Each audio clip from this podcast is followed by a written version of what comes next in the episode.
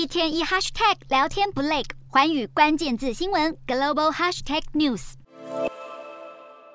美国政府禁用 TikTok 再出击，众议院首席行政官二十七日发送讯息给众议员和幕僚，要求删除所有装置内的 TikTok 软体，并且禁止在未来下载这个城市。截至目前，全美已经有包括德州、爱荷华州在内的十九个州禁止公家机关的设备使用 TikTok，就是担心中国政府可能会利用这个应用程式搜集用户资料，进一步危及国家安全。美国国会两党上周通过规模一点七兆美元的年度开支法案，其中也包含一项条文，要禁止联邦政府设备使用 TikTok。不过，有部分国会成员却认为这么做还不够，应该要对 TikTok 进行全面封杀。美国共和党籍参议员卢比欧近期提出的反中共社群法案，就主张要直接禁止 TikTok 在美国营运。有网络自安业者认为，联邦政府的禁令引发关注，很可能带动民间企业对 TikTok 的疑虑提升，尤其企业间谍活动容易构成更高程度的威胁，大型公司更有可能跟进。《华尔街日报》引述消息人士报道，美国跨部会的外资投资委员会正在讨论强制 TikTok 出售美国业务的提案，而这项提案已经获得国防部和司法部的支持。该委员会能够向总统提出建议，而拜登也有权利强制出售。不过，报道指出，如果华府真的这么做，中国可能会以出口管制规定禁止 TikTok 母公司字节跳动出售技术。